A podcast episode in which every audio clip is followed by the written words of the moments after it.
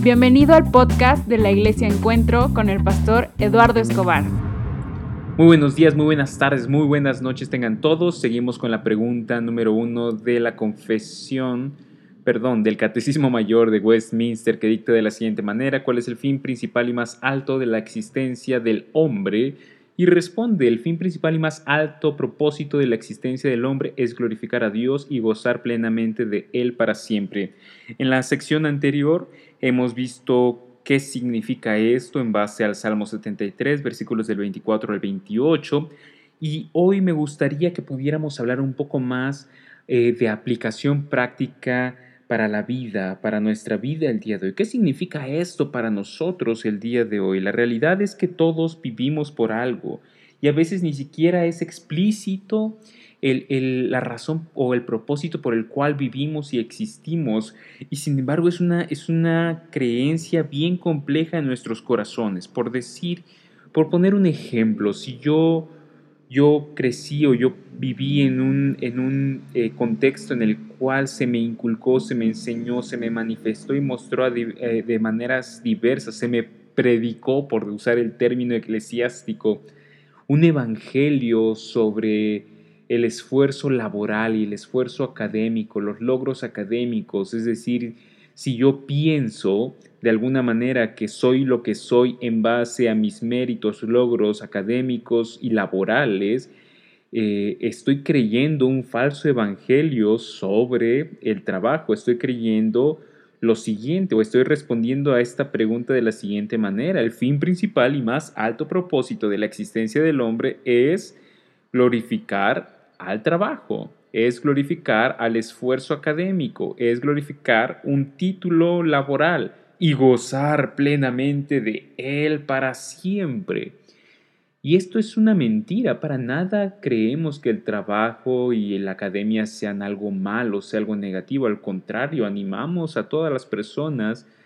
y animamos a los creyentes a que se esmeren, a que lo hagan con excelencia, pero no animamos a nadie a que hagan de esto el fin principal y más alto propósito de su existencia. ¿Por qué? Porque la realidad es que eh, eh, tenemos un diseño, fuimos nosotros creados y diseñados para vivir con la gloria de Dios, con Dios como nuestro, nuestra gasolina, nuestro impulso, nuestro motor, nuestro propósito. Y lo que estamos haciendo al colocar el trabajo en el lugar de Dios es prácticamente idolatría. Es en otras palabras, eh, pretender que un logro laboral, un logro académico puede sostener mi vida por mucho tiempo,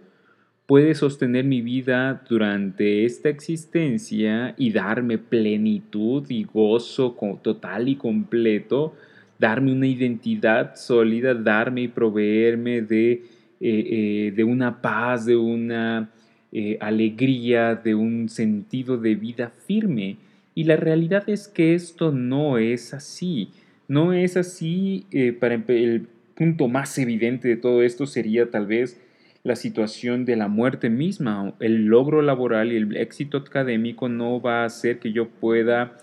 eh, no va a sustentar mi vida más allá de, de, de, esta vida. La muerte misma puede arrebatarme, no me puede proteger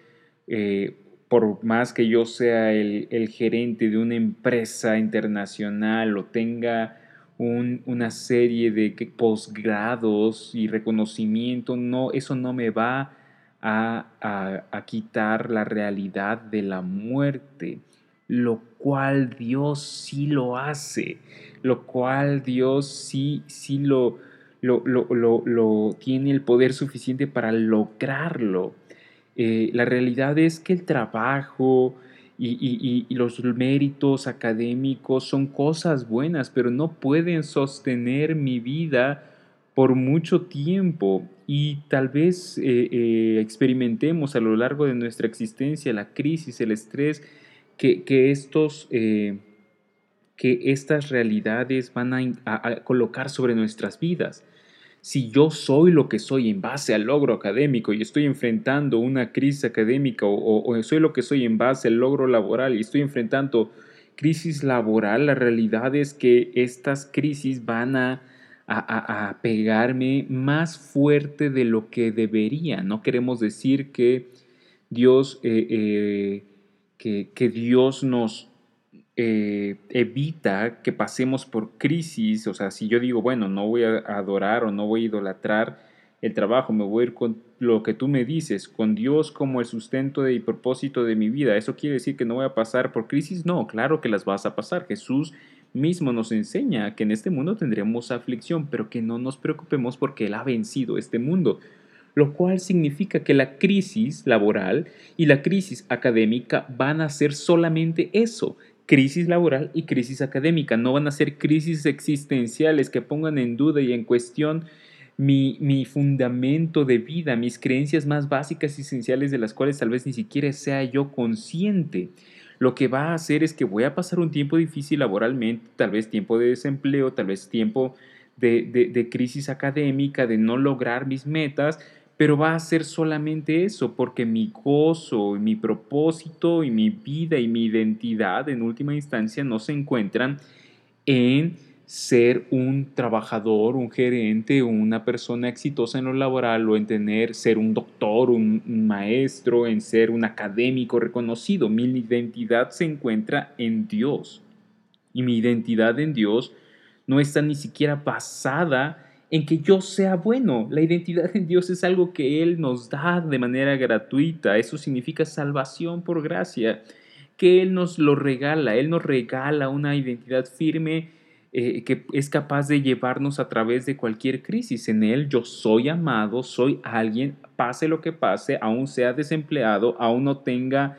eh, los posgrados que quisiera tener. Lo que significa entonces es que eh, yo soy amado, yo soy alguien y puedo inclusive cumplir con mi propósito de glorificarlo a Él y, de gozar plenamente de Él el trabajo y la academia no son algo malo,